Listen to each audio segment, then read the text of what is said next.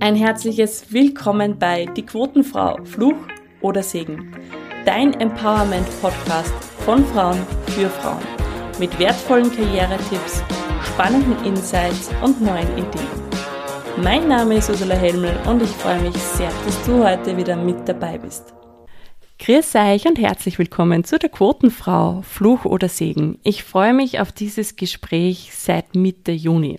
Ich habe die Frau, die mir gegenüber sitzt, in Linz kennengelernt, als sie auf einer Bühne stand und über ein unglaublich spannendes Thema gesprochen hat und immer gedacht habe, what the hell, also diese Message gehört auf alle Kanäle und am besten sofort und laut raus. Deshalb sitze ich heute in Wien bei der Anna Marton.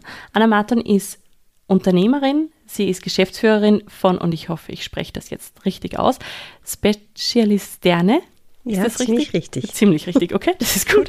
Äh, ein Social Business, das über 95 Prozent an Gewinn selbst erarbeitet. Wie macht das Unternehmen das? Ähm, indem, dass sie Spezialisten in die Wirtschaft bringen und dort Aufgaben finden, die zu ihnen passen und das Ganze in einem wertschätzenden Umfeld. Es ist unglaublich spannend, das Thema. Außerdem ist Anna auch noch Mutter von fünf Kindern und hat bereits einige Unternehmen aufbauen und entwickeln dürfen. Liebe Anna, danke, dass ich da sein darf. Ich freue mich sehr auf unser Gespräch. Hallo, danke dir. Ich bin unglaublich, ich fühle mich unglaublich geehrt, dass ich eingeladen bin. Ich bin bei dem Thema Podcast noch sehr jung, das heißt, bin auch ein bisschen aufgeregt und ich hoffe, dass ich mich verständlich ausdrücke, kurz halte, auf den Punkt komme, zumal das gar nicht so leicht ist bei mir. Aber starten wir. Äh, starten wir los, genau, das würde ich auch sagen. Und zwar, du hast die Einstiegsfrage One Layer Deeper gewählt. Meine Frage an dich, was bedeutet für dich Mensch sein? Naja, Menschsein ist, wie soll ich sagen, es gibt so viele Situationen, in denen wir uns fragen, ähm, werde ich als Mensch wahrgenommen? Nehme ich meine Umwelt als Individuen wahr? Und ich glaube, als ich, vielleicht darf ich dann noch ein Stück zurückgehen, als ich in der Pubertät war und ein bisschen davor, habe ich mir vorgenommen, dass ich ein sehr toleranter Mensch werde. In der Pubertät habe ich gemerkt, wie herausfordernd schwierig das auch für mich ist, weil ich sehr stark gewertet habe. Das ist, glaube ich, die Zeit, wo einem das passiert. Und dann habe ich mich gar nicht mehr so gut gefunden, als ich das gemacht habe. Und da, glaube ich, habe ich die ersten Male mich damit auseinandergesetzt, auch wie ich auf meine Umwelt reagiere. Ähm, ich glaube, das passiert uns allen. Und Mensch sein und als Mensch wahrgenommen zu werden, ist insofern sehr relevant, weil wir ja nie aufhören, das zu sein. Aber es gibt auch noch Lebewesen und das heißt, Mensch zu sein heißt auch manchmal anderen Lebewesen mehr Verantwortung gegenüber zu haben. Das heißt natürlich auch der Umwelt oder auch einem Baum oder auch einem Tier. Und das klingt jetzt irgendwie wertend, wenn ich das so sage, aber wir haben halt einen Verstand. Wir können manchmal unsere Handlungen mit intellektueller Überlegung beeinflussen. Anders als ein Tier oder ein Baum, das jetzt nicht zwangsläufig ausweichen kann wenn der Fahrradfahrer da rein oder so. Ähm, das heißt, wie, und das ist, glaube ich, ein großer Unterschied. Das bringt sehr viel Möglichkeiten mit, Verantwortung mit, ähm, aber auch sich selbst zu hinterfragen und zu reflektieren. Und gleichzeitig ähm, machen wir auch Fehler. Also der Baum kann sich ja nicht bewegen. Das heißt, wer hat jetzt ne, den Unfall verursacht, ist immer klar, ne, das Bewegliche. Aber natürlich heißt das so viel Verantwortung und so viel Sichtweisen und Situationen einnehmen auch ein Risiko. So würde ich es jetzt mal sagen. Das heißt, als Mensch haben wir die Möglichkeit, Situationen, Dinge zu gestalten, auch unsere Welt zu einem besseren zu machen. Und das bringt Möglichkeiten, Verantwortung mit sich, die wir, glaube ich, alle uns bewusst sein dürfen und nutzen dürfen und lernen dürfen. Es ist nicht so einfach, würde mhm. ich sagen. Mhm. Ich habe fünf Kinder, du hast gesagt. Also hm. auch hier. Dankeschön. Wie ist es denn bei dir, wenn du wieder, oder hast du Schwächemomente und wenn ja, wie schaffst du es wieder aufzustehen? Eine großartige Frage. Manche Menschen, die mich kennen, sagen, boah, du bist so mutig. Und das mag nach außen so aussehen. Und manchen Personen, wenn ich ein bisschen Zeit habe, sage ich auch, Mut kann man nur haben, wenn man Angst empfindet. Das heißt, starker Mut folgt auf große Angst. Mhm. Weil das ist ja der Teil, wo du es überwindest. Und manchmal gelingt mir der Einstieg nicht. Das sind dann die Momente, wo ähm, die vielleicht schwächer zählen, so im ersten Step. Aber ich, wenn du das überwindest, desto stärker die Angst oder desto stärker dieser schwache Moment, das klingt jetzt so, desto intensiver der schwache Moment, desto größer das Wachstum, wenn du es überwindest. Ich zum Beispiel habe Höhenangst. Also das folgt aus einem, aus einer Angst, äh, Kontrolle zu ver verlieren. Ich glaube halt da oben auf irgendeiner Plattform, auf einem Baum, auf einer Leiter, bin es jetzt nicht ich unbedingt, die ausschließlich die Kontrolle hat, sondern auch die Schweißverbindungen, Schraubverbindungen, Bodenuntergrund, steht das in der Waage, was mache ich da? Hm, das sind so viele Vari äh, Variationen und da denke ich mir, hm, da ist es, das ist nicht mein, mein Element. Aber es dann am Ende trotzdem zu tun und mit jedem Mal, wo ich es mache, zu lernen, es geht und so geht's besser und so kann ich es noch besser, bringt mich in die Stärke. Weil der Gegenteil von, von Höhenangst überwinden ist, immer an einem bestimmten Punkt aufzuhören. Und das verstärkt die Angst. Also, und der Spielraum, in dem ich mich bewege, wird immer kleiner. Ich hatte auch mal ein Burnout, ein aus, aus, ausgeprägtes, hat mich zwei Jahre beschäftigt und ich bin unendlich dankbar, weil ich kenne mich jetzt so gut und ich kenne mich, wie werde ich, wenn ich schwach bin, wie, was sind die, die Initiatoren oder wo, wo kann ich es merken, wie verhalte ich mich und wo muss ich nochmal achtsam sein? Auf meine Umwelt, auf mich, was kann ich wirklich und ich glaube, ich habe heute viel mehr bewusste schwache Momente und das macht mich am Ende zu einer resilienteren und stärkeren Person, weil ich die auch mittlerweile ganz klar nach außen kommunizieren kann. Ob das jetzt schwach ist oder nicht, das können wir diskutieren. Aber ich glaube, vielleicht darf ich das noch als Mutter teilen. Ich habe ja fünf Kinder und eins ist mit einer physischen Behinderung zur Welt gekommen. Und das wusste ich während der Schwangerschaft nicht. Und als ich entbunden wurde, ähm, habe ich das Kind zum ersten Mal gesehen und ich war richtig irritiert. Also es war offensichtlich zu sehen und die Hebamme fragte mich, haben Sie eine Frage? Und ich habe mir gedacht, keine, die ich jetzt beantwortet haben möchte. Da habe ich mir gedacht. Das habe ich nicht gesagt. Und da habe ich dann auch mal eine Stunde den Mund gehalten, weil ich nicht wusste, was ist die erste Frage, die ich stellen möchte, und die ich auch beantwortet haben möchte jetzt. Oder darf ich mich einfach mal freuen? Das war die eine Stunde und dann im Zimmer war so ein Moment der Schwäche, so, mm. und da ist mir was rausgerutscht. Ein sehr ehrlicher Moment und eine andere Hebamme war in meinem Zimmer und hörte das und ich schaue mein Kind an und sage, warum immer ich? Und die Hebamme, die in dem Raum war und eigentlich meine Zimmernachbarin betreut hat oder äh, etwas gebracht hat, antwortet genauso einfach heraus, weil du es aushältst. Und ich war so, Entschuldigung, in meinem Kopf. Ne, ich habe ja nichts gesagt. Und dann habe ich mir überlegt, hm, auch wenn das jetzt unsensibel klingt und nochmal mehr Druck macht, hat sie wahrscheinlich recht. In einer anderen Situation, in einem anderen Alter, in einer anderen Lebenssituation könnte ich mit dieser Herausforderung wahrscheinlich jetzt anders umgehen. Nicht, dass ich sie nicht meistern könnte. Aber ich glaube, sie hat recht. Ich kann das. Und das bringt mir heute noch Gänsehaut, weil das war sicher ein sehr schwacher Moment. Und nicht mal mein Mann war dabei oder mhm. damals noch Partner. Aber manchmal ist, sind das diese Momente der Schwäche, die uns zeigen, äh, wie stark wir sein können, wenn uns nur noch Stärke bleibt. Weißt du, was ich meine? Mm. Und das war so ein Moment, glaube ich. Da habe ich mich sehr schwach gefühlt. Mm. Ja. Danke fürs Teilen dieser unglaublich berührenden Geschichte.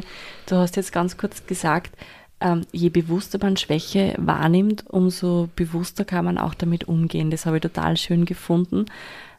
Wie, wie würdest du ansetzen? Wie können wir bewusster mit Schwäche umgehen? Wenn doch das, der erste Moment doch der ist, dass man sagt, ich will diese Schwäche gar nicht fühlen. Ah ja. Naja, ich habe ja anfangs gesagt, ich tue mir immer sehr schwer, auf den Punkt zu kommen und jetzt komme ich wieder mit einem völlig abstrakten Beispiel um die Ecke. In der Farbenlehre gibt es Komplementärfarben. Das heißt, Grün und Orange zum Beispiel, die sind ähm, komplementär, das heißt gegensätzlich. Das heißt, wenn ich einen, einen grünen Papier oder Sticker an eine weiße Wand bicke und das lange dort lasse und hinschaue und dann schnell wegnehme, sehe ich nicht mehr einen grünen Fleck, sondern einen orangenen. Das heißt, es gibt immer das Gegenteil. Und wenn ich jetzt eine Schwäche habe oder ähm, vor einer Sache stehe oder die nicht wahrhaben möchte, hilft es mir persönlich immer herauszufinden, was ist denn die Gegenseite. Und als du mich gefragt hast vorher, manche sagen, ich bin mutig. Mutig ist das Gegenteil von Angst. Und ich muss nur das finden. Also, und das ist ja genauso angelegt. Also es ist einfach nur die andere Seite damit umzugehen in dem Moment. Und es ist irgendwie auch dieser abstrakte Zeitverlauf. Das heißt, irgendwann bin ich mutig. Das kann sein eine Sekunde, eine Woche, ein Jahr. Ich werde es machen. Und ich darf vielleicht entscheiden jetzt, also in einer Sekunde, mit ein bisschen Vorbereitung, eine Woche, oder mit ein bisschen mehr Überwindung und Unterstützung vielleicht von einer Therapeutin oder von einer Freundin oder von, ich, ich arbeite mich daran oder ich, ich bringe mir was bei. Aber die Tatsache als solch, das zu erkennen, ich habe jetzt vor etwas Angst oder ich bin jetzt schwach oder dieses, diese Sache äh, verdutzt mich jetzt. Ich glaube, was ich gar nicht so mag, ist das zu verdrängen, weil, weil, also wenn ich von Angst und Furcht oder Panik spreche, wenn ich mir so richtig unwohl wird mir von Dingen, die, die ich nicht weiß. Also die unvorhergesehen daherkommen und das sind meistens Dinge, die ich sehr stark verdrängt habe und die dann irgendwann aufkommen, wo ich mir denke, wo kommt denn das jetzt her? Das passt ja überhaupt nicht daher, wie gehe ich damit jetzt um? Das heißt, wenn ich etwas habe, mit dem ich umgehen kann, eine Schwäche, sie verdränge und nicht wahrhaben will, dann kommt sie an einer Stelle raus, wo ich es wahrscheinlich noch weniger brauchen kann, als wenn ich gleich damit umgehe. Und ein Teil der Lösung für mich ist Akzeptanz. Und das ist ja relativ einfach. Also wenn wir jetzt mal realistisch bleiben, auch bei meinem Sohn damals, ich, das kann ich jetzt mal nicht ändern. Also ich kann jetzt ändern, welche Info habe ich jetzt und wie relevant sind die jetzt, dass jetzt die Info heißt für immer oder man gibt folgende Behandlungsmethoden oder Rollstuhl ja oder nein. Dann habe ich mir gedacht, ein Säugling, den trägt man sowieso jetzt mal ein Jahr am Arm. Was macht das für einen Unterschied? Zum Beispiel, also, aber akzeptieren ist, ist sehr heilsam aus meiner Sicht und bringt uns, wenn wir möchten, in eine Handlungsfähigkeit. Mhm. Und dann bieten sich mehr Entscheidungsmöglichkeiten als beim Verdrängen. Also mehr und Handlungsfähigkeit ist halt irgendwie cool, finde ja, ich. Super, Dankeschön. Liebe Anna, warum braucht es die Quote? Braucht es die Quote, ist die Frage. Ich glaube ja. Also äh, es ist ein strittiges Thema. Aber ich mag Zahlen. Ich mag Zahlen und Zahlen machen manche Dinge klar. Und ähm, Klarheit hilft manchmal, Dinge zu akzeptieren. Und wenn wir darüber, wenn wir sie akzeptieren, dann können wir vielleicht drüber reden. Also wir können sie auch vergleichen. Also Zahlen sind irgendwie, ich, ich finde Zahlen cool. Also ich bin ja Legasthenikerin aus, das heißt mit Buchstaben habe ich es in der Anordnung nicht so, ansonsten finde ich sie manchmal ganz schön. Aber Zahlen, damit kann ich sehr viel anfangen und die bringen mir so viel Klarheit in eine Sache. Und äh, die Quote bringt auch Klarheit in eine Sache, wenn wir sie einfach mal nüchtern betrachten und wenn sie sozusagen auch, wir machen das ja auch im Business, wir haben ein, ein Ziel, vielleicht ein Umsatz oder ein Gewinn oder ein Kalkulationsziel, wo wir hinkommen wollen und das sind nichts anderes als im Prinzip, wenn wir so möchten, Quoten, die wir erreichen möchten.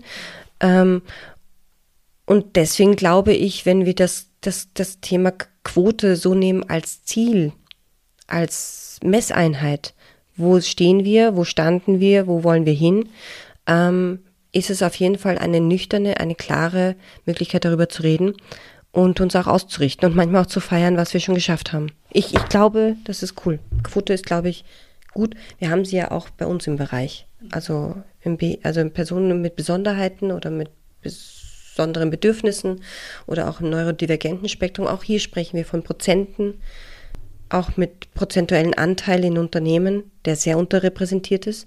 Aber auch die Quote von, von Personen, die eine Diagnose haben und weiblich sind, auch da sind wir auf einem schwierigen Level, wenn ich das jetzt vielleicht mal vergleichen darf. Ich glaube, die Zuhörer tun sich gerade schwer mit meinem Kauderwelsch. Zwischen 15 und 20 Prozent der Bevölkerung sind im neurodivergenten Spektrum.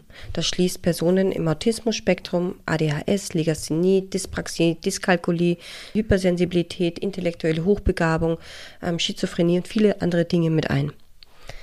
Das ist einfach, wenn die Gehirne etwas anders verdrahtet sind, Informationen anders verarbeiten. Das heißt nicht zwangsläufig ein Krankheitsbild, sondern auch ein Stärkenprofil, Gegensätzlichkeit. Und 80 Prozent der Diagnosen, die in, im Dachraum weltweit ähm, passieren, sind männlich, obwohl die Wissenschaft weiß, dass das Verhältnis Männer und Frauen im neurodivergenten Spektrum gleich ist, also 50-50.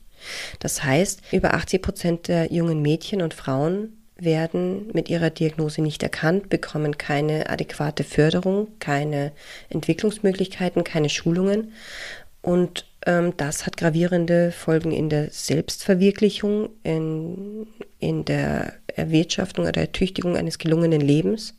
Und da von einer Quote zu sprechen, das ist sehr, sehr heilsam.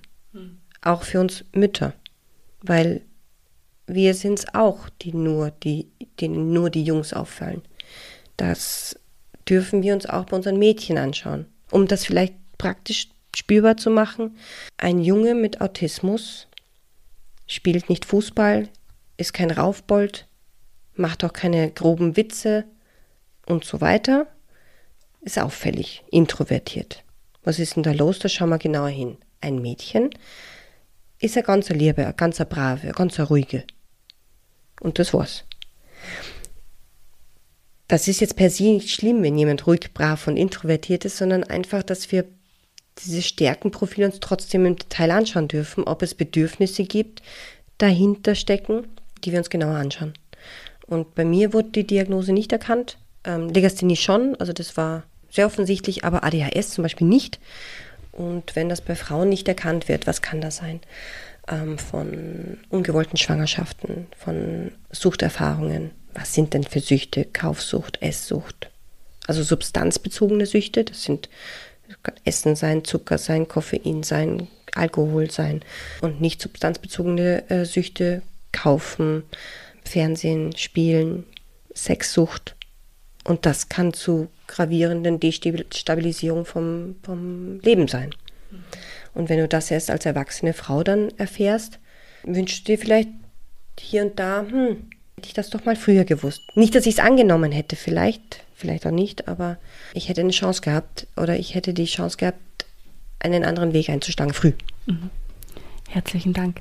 Da war jetzt schon so viel drinnen und ich möchte trotzdem noch mal ganz kurz auf unsere Begegnung in Linz zurückgekommen, als du zu mir gesagt hast, wie ich gesagt habe, der Podcast heißt die Quotenfrau. Ach ja, da habe ich doch, da habe ich einiges zu erzählen, denn was hast du mit der Quotenfrau in Verbindung gebracht, jetzt in, aus deiner Sicht her? Mhm. Also ich glaube, ich habe mich sehr früh für sehr viele Dinge interessiert als junges Mädchen und gleichzeitig standen mir bei bestimmten Berufszweigen und Orientierungen die Türen nicht zwangsläufig offen. Das hat mich sehr gewurmt als junges Mädchen. Das heißt auch, ich habe mich darüber hinweggesetzt. Vielleicht muss man das auch noch wissen hm, zu meinem zu meinem Glück. Das klingt jetzt so sarkastisch, deswegen wollte ich es nicht sagen, aber ich sag's Genauso wie ich. Zu meinem Glück bin ich nicht in einem behüteten Elternhaus aufgewachsen, weil das heißt, meine Eltern haben mich nicht vor schwierigen Erfahrungen beschützt. Meine Mutter ist gestorben, da war ich sechs. Und als ich meinen Berufswunsch mir überlegt habe oder berufliche Interessen, bin ich nicht nach klassischen Berufsbildern vorgegangen. So, ich keine Ahnung was, ich werde Tierärztin oder Lehrerin. Ich wollte damals, mh, hm, wusste ich nicht genau, wie das heißt, aber ich fand so spannend, Erfinder oder so alle, ich habe gesagt, alle Dinge, die wir heute kaufen können, hat ja irgendwer so gemacht, dass man sie kaufen kann. Also eine Fensterputzerfirma, die man beauftragen kann, hat sich etwas überlegt, was man kaufen kann. Also alles, was wir kaufen können, hat irgendwer erfunden. Und in Wirklichkeit wollte ich Unternehmerin werden. Ich konnte es nur nicht benennen. Also ich, ja, daraus habe ich ein Spiel entwickelt im Internat, weil ich bin in einem Internat äh, zur Schule gegangen. Damit wir am Wochenende mehr miteinander spielen, habe ich das kleine Dorf entwickelt am Gang. Und jedes Zimmer war ein eigenes Geschäft. Und da habe ich mir immer Geschäfte ausgesucht, die sehr männerlastig waren. Und da hat man immer die Augen verdreht. Die Anna, was ist das schon wieder? Ja, für was brauchen wir einen Kranführer? naja, habe ich gesagt, dann könnten wir und da könnten wir einen Fensterputzer zum Beispiel von oben vor der Fassade, wie willst du denn das machen am Wochenende? Das habe ich ja, äh, das machen wir dann, wenn wir es einmal probiert haben. Aber später dann habe ich tatsächlich eine Tischlerlehre gemacht, eine verkürzte, weil ich der Meinung war, dass kaum ein Mann das magische Dreieck in der Küche besser versteht als eine Frau. Weil, nicht weil die Rollen so klassisch verteilt sind, sondern weil wir mehr in der Küche Zeit verbringen. Was ist das magische Dreieck? Das ist die Abwasch, der Herd und der Kühlschrank. Das ist das magische Dreieck. Und wenn die optimal sind, dann können wir es verdammt effektiv in der Küche bewegen, ohne lange Wege und das ist homogen. Dann habe ich mir gedacht, ich würde gerne Industrieküchen bauen, weil wo ist das relevanter, diese Arbeitsabläufe, wie in der Gastro? Ja, und daraus kam für mich irgendwie so der Weg, ich möchte Unternehmer dabei unterstützen, noch besser zu arbeiten. Das habe ich damals noch nicht verstanden, aber so habe ich mich halt beworben in einem Bereich, sage ich jetzt mal, wo man jetzt nicht auf ein junges Mädchen gewartet hat. Das war mir zum Glück egal. Ähm, und somit war ich auch in der Berufsschule, ich glaube, eins von zwei Mädchen von 800 Schülern oder so. Das war schon eine besondere Erfahrung, auch in Bezug auf Übergriffe und ernst genommen werden. Aber wie soll ich sagen, ich habe ja auch irgendwie gerne diese Widerstände gesucht, wahrscheinlich um mich ein bisschen zu auszuprobieren. Und da mir zu Hause ja keiner gesagt hat, wie arm ich bin, dafür war ich übrigens sehr dankbar, habe ich es einfach wieder versucht, halt morgen nochmal mit anders. Und später im beruflichen äh, war es leider auch so. Heute hier äh, bei Spezialisterne haben wir, ich bin nur stolz drauf, 73 Prozent Frauenanteil und auch im, im Management-Team, also sind wir sechs und da sind wir vier Frauen und zwei Männer. Und das funktioniert sehr großartig. Aber so viel zum Thema Quote. Das heißt, wenn ich das damals nicht erlebt hätte, ohne dass ich jetzt sagen möchte, dass ich schlecht mit Männern zusammengearbeitet, gar nicht, sondern wie viele Küchen verkaufen wir an Männer? Und trotzdem sind Küchenplaner hauptsächlich Männer und die Kaufenden sind Frauen und die haben andere Anforderungen und wir formulieren auch den Bedarf anders. Und um den zu verstehen als Mann, musst du schon wirklich sehr um die Ecke denken. Und es funktioniert einfach viel runder oder einfacher, wenn wir uns als Frauen unterhalten. Wir treffen Investitions- und Kaufentscheidungen anders. Und das kann man auch einem Mann beibringen, aber es fällt halt viel leichter, wenn es dir eine Frau beibringt, weil die halt denkt wie eine Frau. Und, ah, wie logisch, ah, cool, dass du das sagst. Die denkt natürlich nicht an die Küchenfront, wie soll ich sagen, wie beeindruckend ist das jetzt für den Nachbarn, das Design, sondern wie gut lässt es sich reinigen. Als Beispiel jetzt, ja. Heute wissen wir das alles, aber damals war das schon, ja, wie soll ich sagen, out of the box gedacht von mir. Und ja, in meinem Lebenslauf findet man Stationen, wo ich habe auch ein, ein SaaS, also Software as a Service Startup aufgebaut und ähm, dank mir waren wir am Ende einem Team von 20, drei Frauen, überschaubar. Und ich bin sehr dankbar, dass es hier jetzt anders ist. Ich, wir arbeiten, glaube ich, wir sind ja ein besonderes Team, so oder so. Äh, wir haben 73 Prozent Frauenanteil und 84 Prozent bei uns haben eine neurodivergente Diagnose. Und das bringt uns viele Möglichkeiten, aber auch Herausforderungen mit. Also Teilzeit zum Beispiel, äh, Elternzeit, Karenz, auch unsere männlichen Angestellten gehen in Väterkarenz. Das ist für uns selbstverständlich, weil wir das, glaube ich, auch ein bisschen anders denken. Und all das, glaube ich, passiert ein Stück weit auf die Quote. Weil ich möchte nicht, dass das, was ich erfahren habe, nachdem ich fünf Kinder großgezogen habe, möchte ich nicht, dass meine männlichen Kollegen, nur weil sie hier unterrepräsentiert sind, wiederum erfahren. Und das alles, glaube ich, hat sehr viel mit Quote zu tun.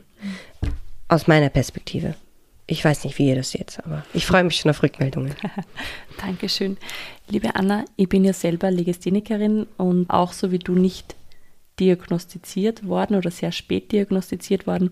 Und lustigerweise war es bei mir immer so, in der Hauptschule, ich war in der zweiten Leistungsklasse Deutsch, meine Aufsätze waren grottenschlecht, aber die Inhalte waren gut. Deshalb habe ich immer einen Dreier gehabt und bin halt so durchgeschwommen und habe erst später lernen dürfen, dass das erstens nichts Schlimmes ist.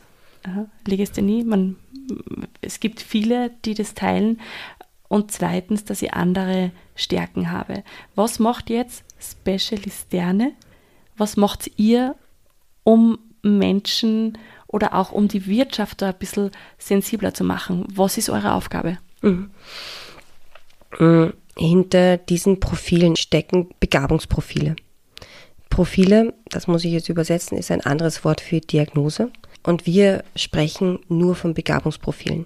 Und bei Legasthenie zum Beispiel ist die räumliche Wahrnehmung, bildliche Vorstellungskraft sehr stark ausgeprägt. Und um Geschichten, Inhalte, Filme, Bücher, Texte zu produzieren, braucht es Storytelling. Und dafür braucht es einen Rundumblick, eine Geschichte einzufangen, Emotionen einzufangen, diese zu formulieren, diese rüberzubringen. Und jetzt sind wir sehr stark in einem Stärkenprofil. Wer kann das? Eine Person, die zweidimensional stark ist, also richtig schreiben kann, oder die einen Rundumblick auf eine Situation, also ein Geschehen, wie soll ich das jetzt sagen, einen Unfallhergang für einen Zeitungsleser zusammenzufassen, ist ein anderer Bericht als jetzt die Polizei am Unfallort festlegt. Es ist eine Zeichnung, ein zweidimensionales Wer, wo, welche Richtung, Schuldfrage, zack.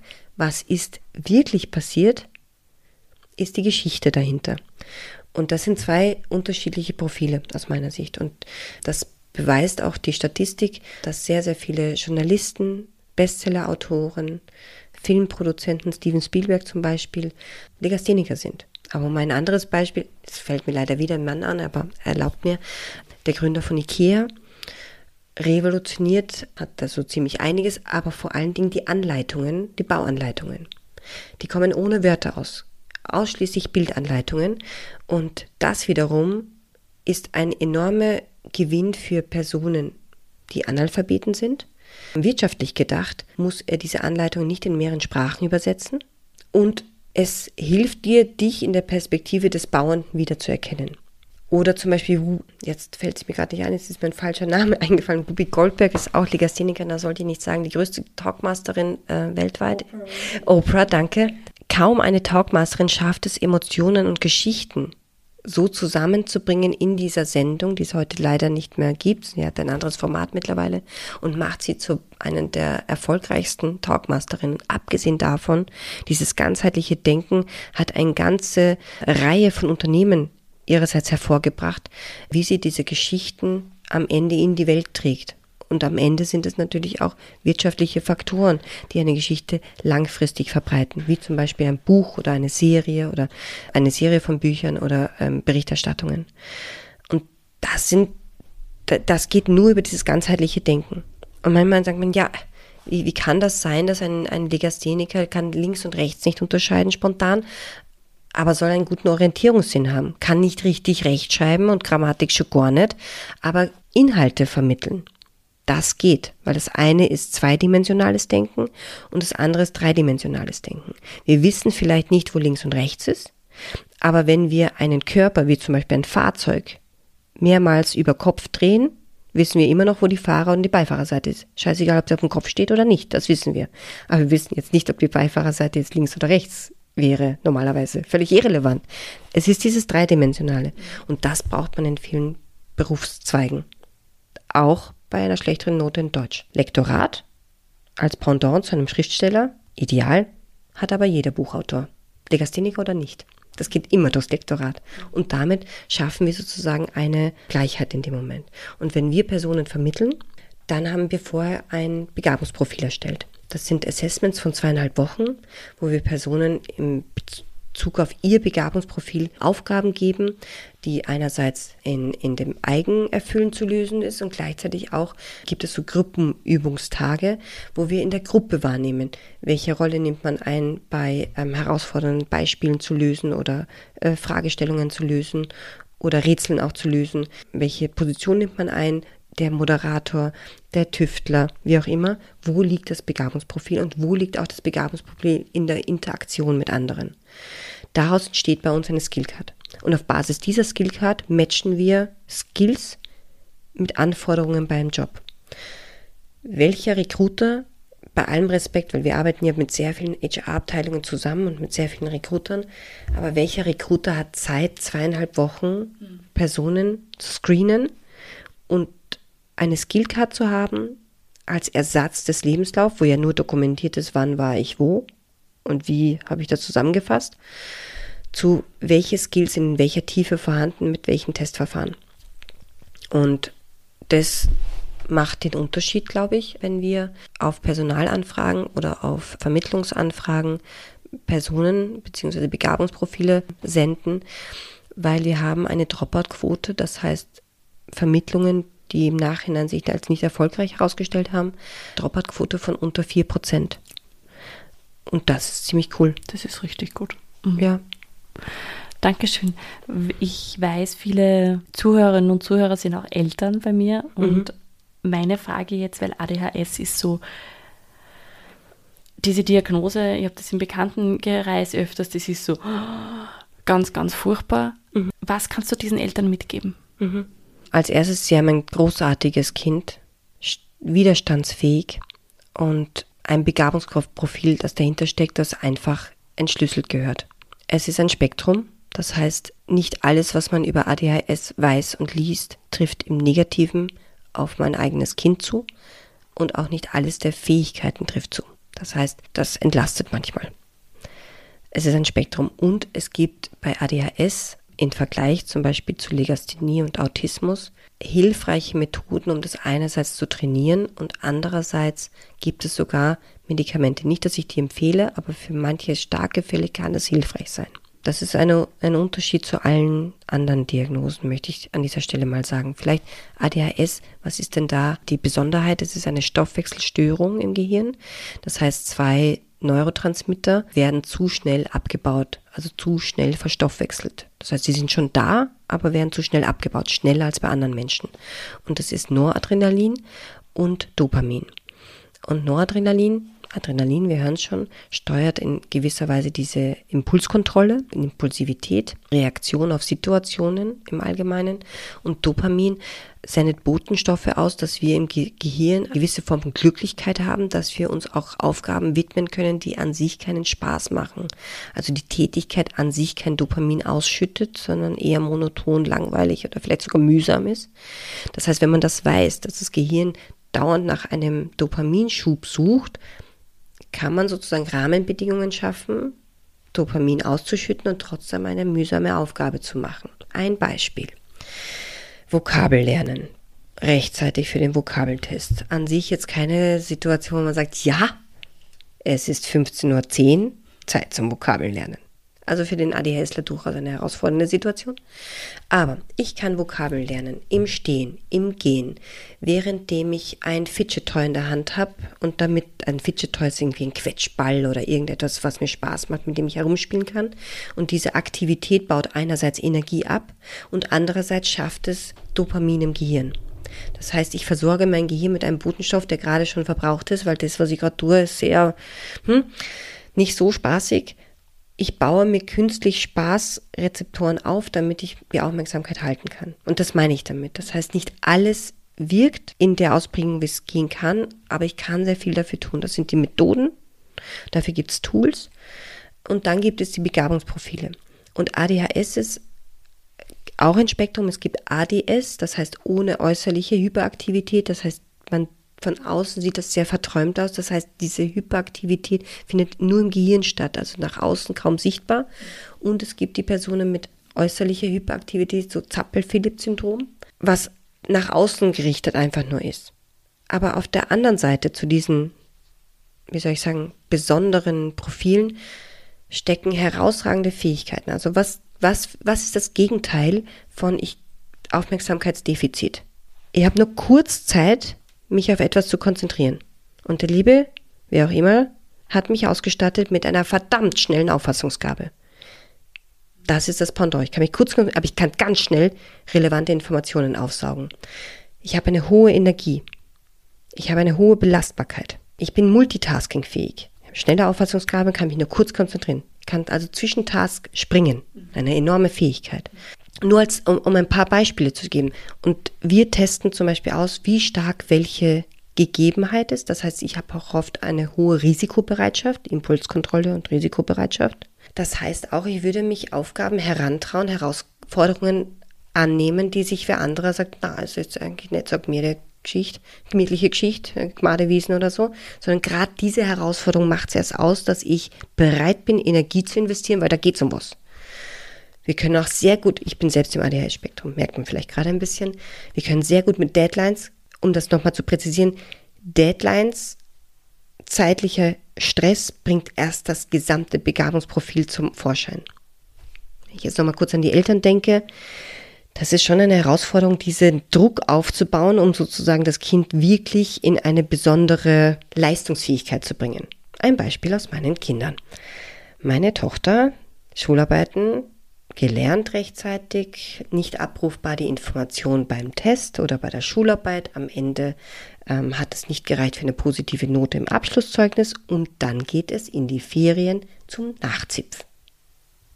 Beim Nachzipf zwischen 1 und 2 weil da geht es plötzlich um was. Und dann stellt man sich als Eltern die Frage, warum geht das nicht einfach vorher? Weil dieser Druck nicht da war. Und dieser Druck schüttet plötzlich ein anderes Cocktail aus dem Gehirn, was diese Leistungsfähigkeit erbringt, zum Vorschein bringt. Und das ist bei jedem ein bisschen unterschiedlich. Und das heißt, wenn manche halt durchkommen mit drei, ne, ich sage immer vier gewinnt am Ende, ja, cool. Und manche haben wirklich diese ausgeprägte Stressresistenz und da können ganz großartige Profile herauskommen. Investigativjournalisten zum Beispiel, die sich in ein Thema reinbeißen, über alle Widrigkeiten hinweg, über jedes Risiko hinweg. Unfallsanitäter, Unfallchirurgen. Wo muss man denn nicht so schnell entscheiden? Wer will denn an einen Unfallort fahren, ohne zu, genau zu wissen, was dort vorfällt? Und genau diese Profile können das. Aber es gibt natürlich auch in der Wirtschaft von ähm, Prognosen, von Softwarearchitekten, von Data Engineers, also diese Modelle der Berechnungen bzw. Vorhersehbarkeit, Produktentwicklung. Ich interessiere mich für Neues, ich will das Neues probieren, ich will etwas verändern. Probieren das aus. Tut sich keiner an. Warum können wir nicht das Bestehende? Ne? Wer hat das iPhone entwickelt? Da hat man doch, da hat man noch den Steve Jobs ausgelacht. Ich weiß nicht, ob du dich noch erinnerst, bei der Präsentation vom iPhone, da hat der Microsoft-Gründer gelacht, haha, das hat ja gar keinen Stift. Okay, ja. Als Beispiel. Ja. Wenn man Dinge grundsätzlich neu aufbauen will und anders denken will, glaube ich, hat man es, ist man sehr schlau, wenn man einen, einen ADHSler an Bord hat mit einem Begabungsprofil in einem Bereich, das ihm Spaß macht, weil da unglaubliche Fähigkeiten dahinten stecken, auf Basis auch von dieser Neugierde, Interesse. Es ist eine Diagnose, die kommt. Das liegt auch daran, dass einfach Autismus kennt man, mhm. bis ein Prozent ein bis zwei Prozent und Schätzungen sagen, dass vier bis sieben Prozent im ADHS-Spektrum sind. Und wir haben bei weit noch nicht alle diagnostiziert. Und das heißt, für viele Personen gibt es noch keine adäquate Förderung. Hm, auch für Eltern gibt es relativ wenig, um sich festzuhalten oder zu orientieren. Aber ich kann euch sagen, es sind, wenn man sich mit dem Thema, mit seinem Kind auseinandersetzt und auch mit sich selbst, da gibt es auch noch eine kleine Sache, 70 Prozent Wahrscheinlichkeit, dass es vererbt ist. Das heißt, mhm. einer in der Familie das schon hat, das heißt diese Herausforderung kennt und man kann aus dieser, aus dieser Flut an Erfahrung durchaus auch Lösungen ableiten. Hm. Dankeschön, liebe Anna. Ja. Danke. Wir sind schon am Ende unserer oh Sendung angelangt. Ich könnte mit dir noch stundenlang sprechen oder dir einfach auch zuhören. Ich mhm. lieb's, ich lieb's, wie du über das Thema sprichst. Ich lieb's, was ihr macht. Und zwar auch Talente in jedem Alter dorthin zu bringen, wo sie wirklich einen Sinn finden und auch die Unternehmen weiterbringen. Also es ist so ein spannendes Thema. Am Ende meiner Folge habe ich immer so kleine Sätze, die du mir beantwortest und fragen, ist das okay für dich? Ja. Mhm. Jede Frau sollte ihr Leben in der Hand haben und Entscheidungen treffen, die sie voranbringen, die sie glücklich machen und, wie soll ich sagen, auch an andere zu denken, aber auch an sich selbst. Das würde ich meiner 20-jährigen, meinem 20-jährigen Ich gerne sagen. Alles ist gut. Alles wird gut. Alles ist gut. Darum wird die Zukunft großartig. Weil du alles mitbekommen hast, das du brauchst, um das zu lernen, was du übermorgen brauchst. Liebe Anna, herzlichen Dank für dieses wundervolle Gespräch. Liebe Zuhörerinnen und Zuhörer, danke, dass ihr bis zum Schluss mit dabei wart. Vielleicht gibt es eine zweite Folge mit der Anna. Lasst mal gern wissen, ob ich nur mal nach Wien kommen darf, um da noch tiefer einzusteigen. Und die letzten Worte dieser Folge gehören dir. Äh, vielen, vielen Dank, dass ihr zugehört habt. Ich würde mich immens freuen, wenn ihr mir Fragen schickt, die ihr gern beantwortet haben möchtet. Oder dass ihr mir sagt, wie ist es euch gegangen? Konntet ihr mir folgen? Weil es fällt mir so schwer, auf den Punkt zu kommen. Themen kann ich gerne so groß aufmachen und am Ende denke ich mir, ich habe noch gar nicht alle Tabs, die in meinem Gehirn aufgegangen sind bei der Frage, ausgesprochen. Könnt ihr mir noch folgen? Nein, schreibt es mir gern oder sagt es mir uns, ähm, falls wir noch eine Folge drehen. Mich irrsinnig gefreut. Dankeschön. Danke, dass du bis zum Schluss mit dabei warst. Falls dir die Folge gefallen hat, freue ich mich natürlich, wenn du sie weiterempfiehlst, wenn du sie teilst, wenn du sie bewertest. Und am meisten freue ich mich darauf, dich als Zuhörerin beim nächsten Mal wieder begrüßen zu dürfen.